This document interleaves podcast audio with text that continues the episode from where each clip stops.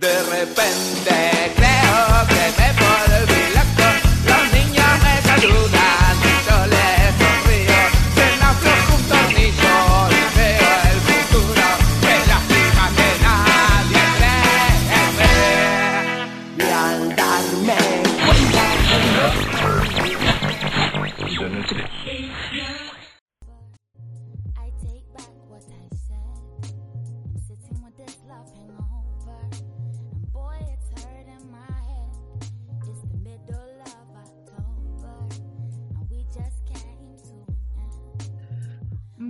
y volvemos con la entrevista que estábamos esperando y que veníamos fogoneando ya con muchas ganas de hacer.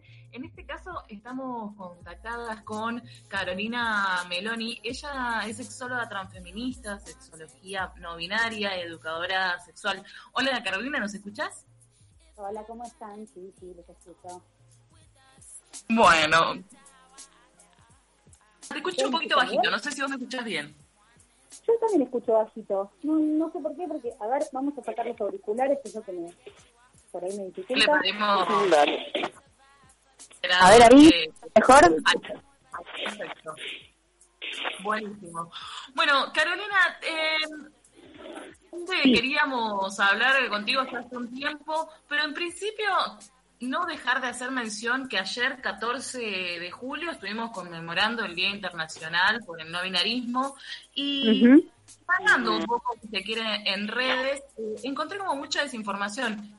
Me gustaría empezar por que nos expliques eh, qué es eh, el binarismo, o sea, qué es lo que se considera binarismo, no binario. Bueno, a ver, quizás en, en relación a lo que se conmemoró ayer, que tiene que ver con, las identidades no binarias y pensar en el, en el binario de género, es no eh, constituir, o por lo menos no eh, pensar las la categoría de género como con dos únicas posibilidades, que responde de alguna forma al biologicismo y sobre todo a, a la genitalidad.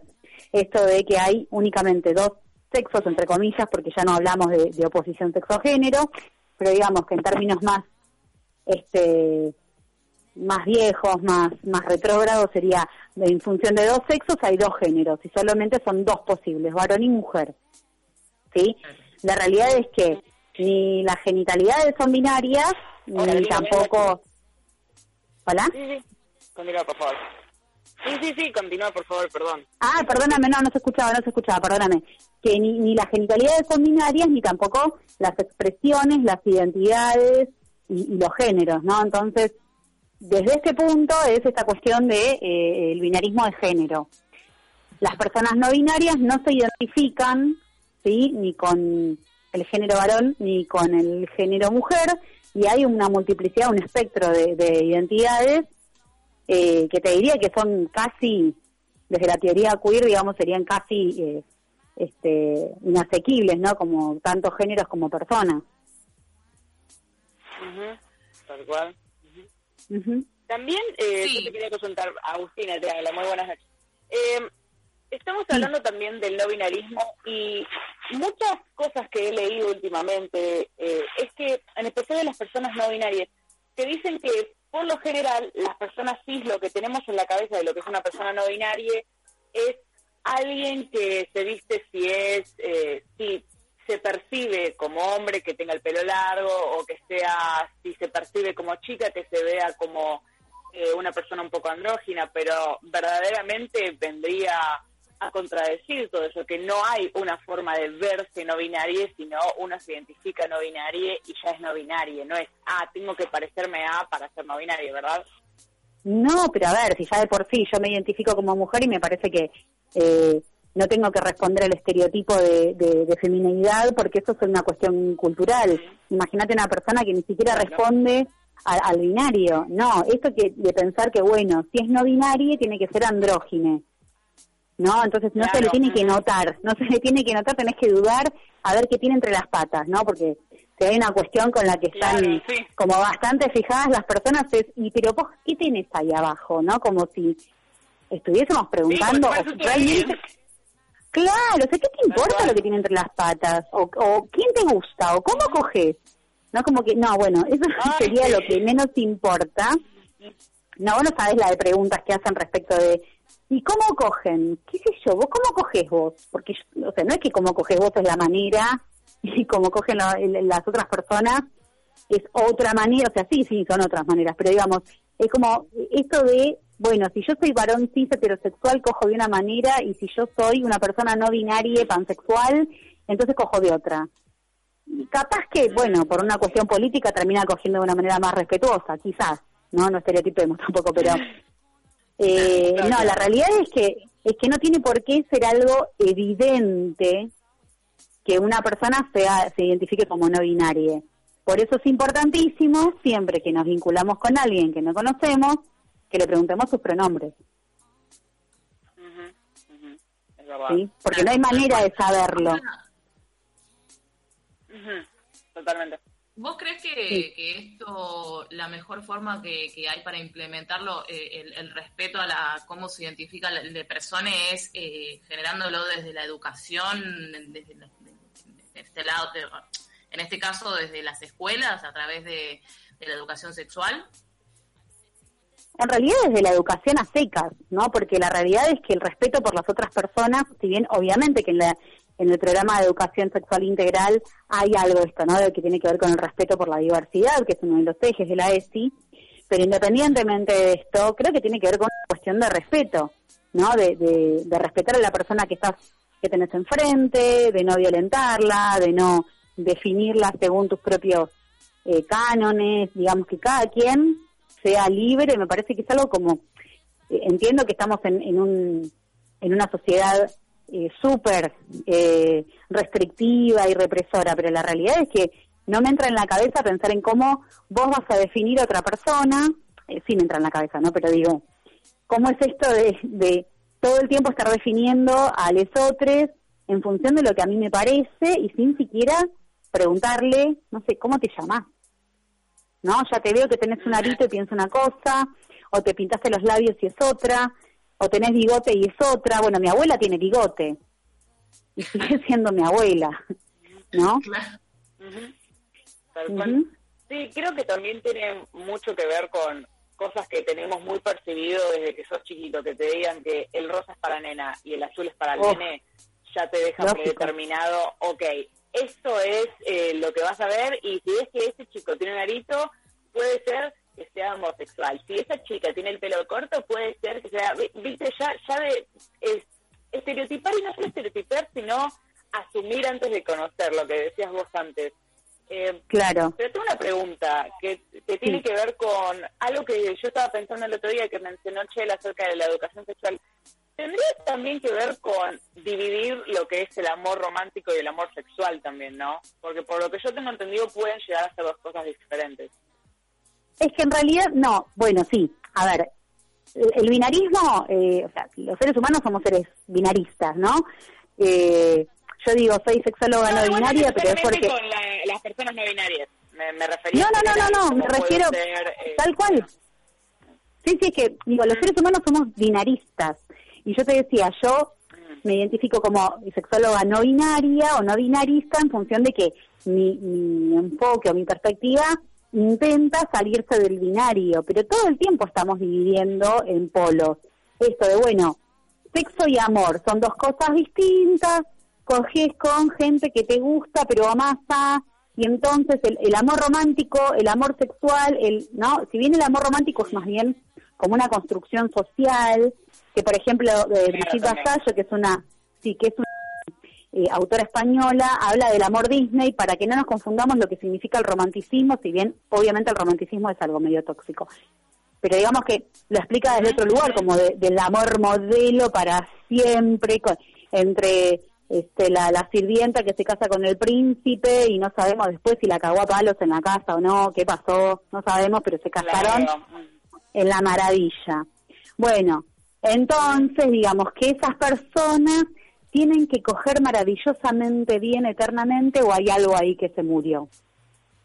Pero al mismo tiempo Mm, también. tenemos como que, bueno, no coges un montón, pero es el amor de tu vida. No coges súper bien, pero es la persona que vos elegiste para pasar hasta el día que te mueras. Ahora, con el amante, se pega una cabalgada tremenda, la pasa bomba, porque vos viste que ahí no hay emociones. Entonces puede coger más tranquilo. ¿No? Como esta cosa de la separación entre la intensidad de la sexualidad entre personas que no tienen afecto o la intensidad del amor en el sexo cuando hay personas que se aman, ¿no? Como si todas estas cosas estuvieran separadas, ¿no? O no puedo hacerle una caricia a mi amante porque por ahí se confunde, ¿no? Y, pero. Hola ¿Por Carolina, te habla Sí. Zulu. Eh, te quería hacer ¿Qué tal? ¿Cómo una pregunta sobre... Bien. Te quería hacer una pregunta, ya que tocaste este tema, sobre la sexualidad, porque de repente que pasa mucho que en las relaciones, tanto hetero, homo, etcétera, eh, está como eso, como que con la pareja en un momento se baja mucho la cuestión de la pasión y uno sale con, o une sale con otras personas y como que la sexualidad se le levanta más. ¿Por qué se, debe a, a eso? De repente está bien el decir como de, de que se cerró un ciclo, que lo sexual implica mucho en una relación monógo- monógona.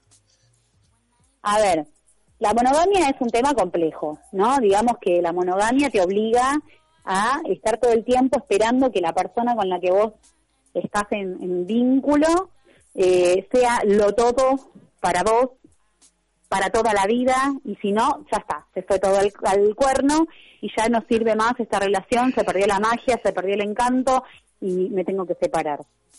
A ver, sí, capaz sí te tenés que separar, qué sé yo. Pero la realidad es que cuando aparecen novedades, pero no solamente en el sexo, pensá en cualquier otra cuestión, en el laburo, en el estudio, con amigues, en la casa, qué sé yo, aparece una novedad y vos estás como un poquito más, más chispita, ¿no? Estás como más entusiasmada. Entonces, eh, la realidad es que cuando aparece algo nuevo y vos querés mostrar tu mejor cara o que, querés dar tu un mejor desempeño, eh, o tenés cosas para descubrir, ¿no? Que te pueden parecer novedosas, vas a estar un poco más active, más, eh, más atente, más como eh, en esa de, de estar como con mucha más energía. Se va a pasar, porque la realidad es que se nos pasa esto. Y no estamos preparados para aceptar momentos distintos en los vínculos. Queremos todo el día estar allá arriba en pleno enamoramiento, todo el día al palo, intentando, viste, tener sexo, chapando, franeleando, viste, como, bueno, no, a veces yo llego cansada, eh, me duele la espalda, tuve un día fatal, me llegó una notita de la FIP que la verdad que no me pone muy contente, como nos pasan un montón de cosas, no podemos estar todo el día ATR deseo sexual, ¿no? Y No, con los amantes sí, en general no no sé, no aparece este entrecruzamiento entre lo que pasa Sí. en la cotidianeidad y el vínculo. Sí, perdóname. No, no, sí, que tampoco que, que uno dice como que en las relaciones tampoco eh, existe como este tema de, de la cuota sexual, obviamente, que uno va a coger en el momento que sentás el vínculo, pero de por sí, en las parejas siempre hay una, uno, une que se pone más eh, eh, fogoso que el otro y de repente hay como un, un desaliento, por decirlo así. Eh, porque hay como un, como digamos, un, un desajuste entre los niveles de deseo de uno y del otro. Sí, exactamente. Bueno, porque la realidad es que cuando estamos en vínculo tenemos que entender que siempre vamos a manejar niveles distintos de lo que sea, ¿no? No es que, no, no tiene que ver con el vínculo en sí mismo, sino que tiene que ver con que somos seres humanos distintos. Entonces, en general, esto sucede antes, durante, después de, de, de iniciar un vínculo, pasa todo el tiempo esto. El tema es que cuando estamos con la energía de la nueva relación, que es el enamoramiento, eh, intentamos todo el tiempo emparejarnos. Entonces, si no tengo muchas ganas, hago algo para tener más ganas. O me enchufo las ganas por otro lado. Bueno, pero le voy a ver, entonces no importa, no tengo ganas de coger, pero cogemos igual, porque, ¿no? Y aparece como esta cosa eh, de, de la intensidad medio inyectada. Del es nada más esto. Sí, capaz que del compromiso, del entusiasmo, tiene que ver más bien con, a ver, eh, neurobiológicamente sería como con una inyección de dopamina. algo de serotonina que hace que vos estés como allá arriba. Entonces cuando eso se pasa, porque la novedad se pasa, y estás más tranqui, por ahí se ve la beta real, ¿no? De que, bueno, no tengo muchas ganas. Y pero antes cogíamos un montón, sí, pero antes estaba allá arriba. Ahora estoy acá, estoy donde estoy siempre. Claro, es como No, bajar como- la intensidad de esos famosos tres meses de enamoramiento full donde querés todo el tiempo y después cuando ya vas conociendo a la pareja es una, una cuestión de, bueno, no sé, no tengo ganas hoy. Y nos han criado también a veces como, como mujeres, si se quiere, que siempre tenemos que dar, y también para el hombre, ¿no? Que siempre que tiene que estar viril, ahí al palo, y la mujer siempre tiene que Obvio. estar predispuesta. Ujú, Sí, sí, sí, sí, tal cual. Eh, mira, me, me gusta que hayas dicho tres meses, en realidad lo, el promedio es de un año a 18 meses, pero yo a veces digo es mucho menos. Eh, la realidad es que mm, hay algo de esto, ¿no? Del emparejamiento este que vos hablás, es eh, el de las, las mujeres en general respondiendo en forma eh, sumisa al deseo viril eh, que se lleva todo opuesto del varón digamos, hay a veces un emparejamiento a posteriori de que se pase el, efecto del, del enamoramiento, porque nos han dicho que, bueno, si, si vos no le das lo que él quiere, te va con otra, ¿no? Entonces busca afuera lo que no tiene adentro, como si pudiésemos darlo todo, ¿no? Eh, y claramente al varón, esto hablando así en términos más binarios, al varón también se le complica, porque el varón también, a pesar de que tiene no sé cuántos kilos de testosterona, porque parece que los varones tienen kilos, eh, también puede no tener ganas, o puede estar cansado, le puede doler la panza, y puede no tener ganas de tener sexo. Y entonces no se le para, y entonces dice, bueno, soy impotente, porque yo debería de poder y no puedo. En lugar de preguntarse, che, ¿tengo ganas? ¿Me siento bien? ¿No? Se tiene que parar a como dé lugar. Carolina, hola. Carolina, ¿cómo estás? Claro. Soy, Sí, ¿qué soy tal? Rodrigo. Hace un rato Sí. hablaste de cierta renovación del interés, cierta cuestión con la novedad. Yo te quería hacer una pregunta más del orden de lo macro. ¿Vos ¿Pensás Sí. que ciertos cambios violentos, más obvio ahora es la cuarentena, transformaciones sociales impactan mucho a, a la hora de cómo la gente lleva sus relaciones? ¿Todo Sí, eso es- es un totalmente. efecto Perdóname, sí, te interrumpí. Sí. ¿O eso es un No, efecto? no, lo que quería decir es que en general a veces como que quedamos hablando como de pequeños grupos o de máximo de una pareja, una pareja o alguien más, luego de una cosa más global, no, no sé, por ejemplo ahora hubo un momento, sobre todo en los medios de comunicación, hasta el Estado en un momento promovía el texting porque se le ocurrió que era una buena solución, digamos. ¿Cómo ves esas Sí. intervenciones de afuera? ¿Cómo lo interpretás? ¿Hay, hay quiénes son los que lo fomentan, la cultura, el problema de la, si querés, la religión, la moral desde otro lugar, no sé. ¿Cómo lo Sí. ves?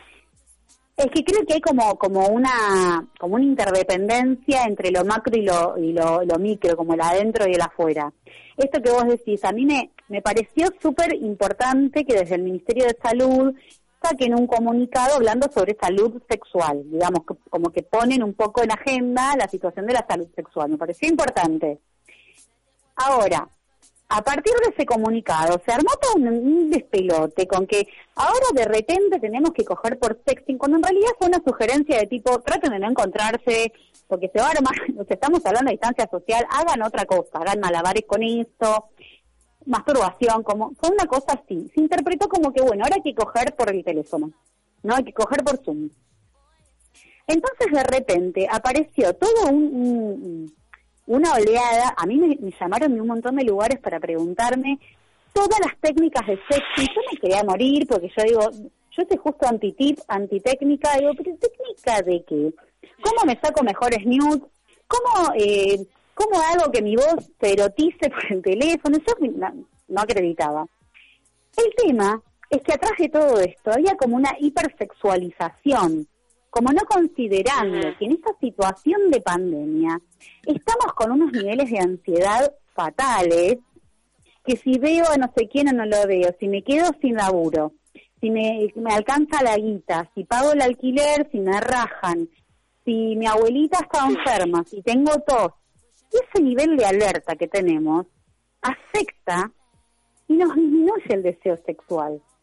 Y encima nos sentimos mal porque tenemos que estar cogiendo por sexting y no podemos porque no tenemos ganas. O sea, estamos como en una demanda permanente de algo que no podemos cubrir. Claro. Bueno, justamente un tema que, que me parece bastante interesante y es esto de la hipersexualización y que cuando empezó la pandemia estuvimos viendo, o misma como, no sé, particularmente me ha pasado que no podés subir una foto sin hacer tipo mucho mucho escándalo, ¿no? Y ya tenés un séquito de jabones mandándote fotos de sus miembros innecesariamente. Ay, Dios. Eh, Sí. es como, en vez de encontrar si se quiere, o al menos yo- me, me, me parece, es una opinión súper personal, ¿no? Eh, Sí. Encontrarse también desde un lado más personal, ¿no? Desde autosatisfacerse personalmente y no tal vez depositar tanta energía en otra que, o sea, así como tal como decías vos, tal vez no tengo ganas, o tal vez realmente quería subir una foto porque me siento bien y tenía ganas y ya está. Obvio. Pero a ver, yo hago con mi cuerpo, con mis imágenes y con mi cuenta de redes lo que yo quiero. Escúchame, vos te pensás que te la estoy dedicando a vos para que me para que vos me, me, me escribas.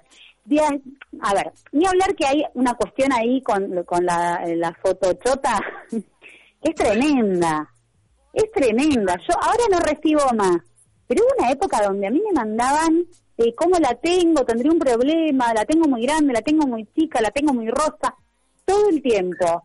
Eh, pero hay una cuestión acá donde asocian, bueno, es mujer, trabaja con sexualidad, le mando la foto de mis genitales. Es mujer, subí una foto en malla, le mando una foto de mis genitales. Es mujer, tosió, le mando una foto de mis genitales, ¿no? Como hay asociaciones que, que tendrían cierta lógica, entre comillas, y hay asociaciones que son arbitrarias, y tiene que ver con la violencia esto, ¿no? Eh, más que con la hipersexualización. Tiene que ver con que, eh, mira, a mí no me interesa si me querés ver o no, me vas a ver igual porque esto es inevitable. Yo abro el, el teléfono o abro el mail o, y la foto está ahí. ¿sí? No sé, no, no puedo elegir. Instagram tiene ahora un filtro, bueno, ahora no, pero digamos, tiene ese filtro, te pone como un como un blureado y te dice que si querés ver, que aprietes, ¿no? Pero después hay otros, hay, hay otras vías de, de llegada de fotos que no, no tienen esos filtros. No, totalmente. También. Estamos hablando con Melanie Carolina sobre sexualidad y la pandemia. Eh, Rodri, vas a ir pidiendo la palabra. Rodri, tenés que ¿Está ahí? discutir, Rodri, para, para preguntar. Perdón, perdón, ahí estoy. Sí, Eh, y me muteo para que no haya ruido, ¿viste? Está bien. Una cuestión que estás diciendo, que estás hablando, que es cierto, ¿no? De todos estos envíos de fotos, fotos justamente de, de pijas porque sí. Sí, Esto tiene que ver con una, como esto que decís vos, de, de que venías hablando antes, de cierta idea de que el varón heterosexual todo el tiempo tiene que estar mostrando su, así decirlo, fogosidad y etcétera, etcétera, etcétera. ¿Hace esto o, o, o es, otro tipo de comportamiento? ¿Qué es lo que, lo que motivaría tan, tan rápido hizo que un montón de gente se le ocurra que esto es una buena idea de mandar una foto de una poronga y no creer Claro. que, por ejemplo, vas a ser escrachado de cualquier manera y vas a quedar como un pelotudo, digamos. ¿Por qué tienen tanta confianza de que es una buena idea? Bueno, no sé si piensan que es una buena idea en esos términos. Igualmente, con el tema del scratch también estamos un poco para atrás nosotras, pero bueno, a ver, yo tengo todas las fotos guardadas con nombre, cuenta, todo, ¿eh? las tengo guardadas, no scratché a nadie todavía. En algún momento voy a hacer alguna cosa simpática con esto. Pero, a ver, Hola. esto, esto es lo mismo que pasaba cuando, bueno, yo tengo 40 años, cuando yo era chica, salía a caminar por la calle y pasaba el, el, entre comillas, el llamado viejo verde, andando en bicicleta con el pito afuera y me mostraba el pito y se, se iba, ¿no? O el tipo que pasaba pajeándose mientras vos ibas, esperabas el colectivo para irte a la secundaria. Esta es como la nueva modalidad, ¿no? Es como la nueva modalidad del exhibicionista, que tampoco me parece viola decirle exhibicionista, porque en realidad son violentos per se. no quieren ni levantarte, ni que se la chupes, ni que te llevarte al telo, ni nada. Ellos quieren dejarte en esa situación estupefacta, te quieren dejar en esa situación de, de, sorpresa, de no saber qué hacer, de temor, de angustia. Esa es la respuesta que quieren. No es una buena idea en términos de le mando la foto de mi chota y seguro que se le cae la baba. No. Te quieren dejar en esa situación de sometimiento y donde vos no podés hacer nada. En general te mandan la fotochota y te bloquean, ¿no? O te mandan la fotochota y después te dicen un par de cosas. Den tu respuesta porque también hay un goce en esa respuesta donde vos le decís pelotudo. Y después se desaparecen. No, por ahí te dicen puta. Sos horrible, ¿no? Sos incogible, te dicen cosas así y desaparecen. Entonces, ¿cuál es la finalidad? Es generar esta respuesta, esta respuesta de miedo, de angustia. eh, es lo que genera un violento. No es otra cosa. Claro, es este machismo instaurado, instaurado de que porque vos te estás mostrando eh, en una red social, sí o sí estás pidiendo fija. Claro, eh, en realidad estás disponible. Yo no sé si siempre es una cuestión de que estás pidiendo. Con que estés disponible es suficiente. ¿No? Estás ahí. Bueno, si estás ahí te puedo mandar un mensaje, si estás ahí, qué sé yo, si pasás por el lado mío te puedo tocar una teta. Porque pasaste, pasaste cerca, pasaste a la altura, o sea, la, la- a la distancia de un metro y mi brazo tiene un poco más de un metro. Te toco una teta. No es como eh, esto de, la disponibilidad. Por eso hablamos de, eh, de violencia cuando hablamos del acoso callejero, que decís, te dicen qué lindo culo que tenés. Bueno, te dicen qué linda que sos. ¿No? Y, pare- y te estoy diciendo algo lindo. ¿Por qué te sentís ofendida? Porque bueno, me lo estás diciendo porque me quieres levantar. Es lo mismo que la fotochota de una manera más eh, romántica. Es lo mismo. Y vos lo que querés es que yo me sienta incómoda con que vos te me acercaste mucho, me dijiste algo, y tenés la excusa de que dijiste tal cosa bonita para decir que yo soy una loca de mierda, que al final son todas locas y todas putas. ¿No? Totalmente. El comentario de que tenemos que agradecer de que nos están diciendo lindas porque si no somos Claro. pasamos a hacerlas incogibles ya, ¿ves? Como Claro. el, el machismo estructural horrendo que, que nada, les tenemos que agradecer. Es como, va, bueno, gracias, Claro. gracias. Tengo que agradecerte que no me hayas violado. Claro, te tengo que agradecer que, te- que me miraste, ¿no? Porque es eso, me miraste, entonces yo ya me siento habilitada por tu mirada, ¿no? Me siento habilitada por tu, por tu expresión verbal. Es como esto de siempre somos las que tenemos que ser habilitadas por un otro y ese otro en general es un varón, ¿no? Y digamos que las mujeres sí salimos como bastante, bastante mejor paradas que las otras diversidades que, que, no sé, las personas, como decíamos, ¿no? Por fuera del binario, las personas trans, ¿no? ¿Qué ha pasado históricamente con los, los bosques de Palermo? Que los varoncitos sí se juntaban en un auto para ir a pasear y, y tocarles bocina a las chicas que estaban trabajando en, en las plazas, eh, ¿no? Y a decirles cosas, y a gritarles insultos, y a tocarles el culo, a tocarles una teta. ¿Qué es esto? ¿No? O sea, bastante barata la sacamos cuando nos dicen qué lindo culo, como te lo rompo. ¿No? En Es como, definitiva, en, en definitiva, lo que sí lo que queremos remarcar y por lo cual queríamos hablar y tocar este tema es empezar a, a generar un poco más de respeto y que a los varones, los varones empiecen a también a cuestionar un poco y que dejen de sentirse atacados cuando le decimos o cuando salimos a, a marchar y decimos a- al machete, machote, a- no, machete al machote. eh, Sí. Porque la realidad es que no está bueno y que no es solamente como para personas cis, sino que también es una violencia totalmente eh, continua contra un montón de colectivos, contra el colectivo LGBT, en todas sus formas, y esta necesidad imperiosa de sentirse todo el tiempo el hombre viril. Sí, yo creo que la virilidad ahí está puesta, obviamente obviamente en, en el pene, digamos, pero la virilidad ahí está puesta en, en- la posición de poder, ¿no? Y el poder en general tiene que ver, por lo menos hasta se nos enseña esto eh, estructuralmente en la sociedad, de que el poder está vinculado con la posibilidad de generarle miedo a la otra persona, ¿no? Eh, pensá en cualquier en cualquier metodología, de que bueno, yo puedo ser más poderosa que vos y yo te voy a meter miedo con que te puedo sancionar con esto, te puedo quitar aquello, te, me puedo separar de tal cosa, te puedo hacer perder algo. ¿Sí? Entonces, tiene que ver con esto. Y la verdad, yo te lo digo, esto es en lo personal. Eh, yo tengo vínculo con un montón de varones, ¿sí? Que amo, heterosexuales, que amo. Pero la realidad es que si se ofenden cuando decimos muerte al macho y, machete al machote, y bueno, está bien que se ofendan, que si se sienten mal por esto, está buenísimo. Siéntanse mal porque hay algo que hay que cambiar. Claro. Eh, bueno, Carolina, te agradecemos muchísimo. Llegamos a- a- al final ya casi del programa. Muchísimas gracias. Esperamos poder volver a, a tener una, una charla y a seguir eh, corriendo mitos y sacando eh, estas cuestiones tan desagradables de, de la- de- de las redes y de lo- del cotidiano diario. De la vida.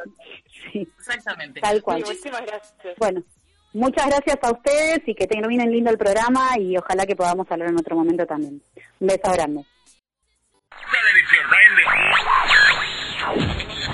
Esto en este programa.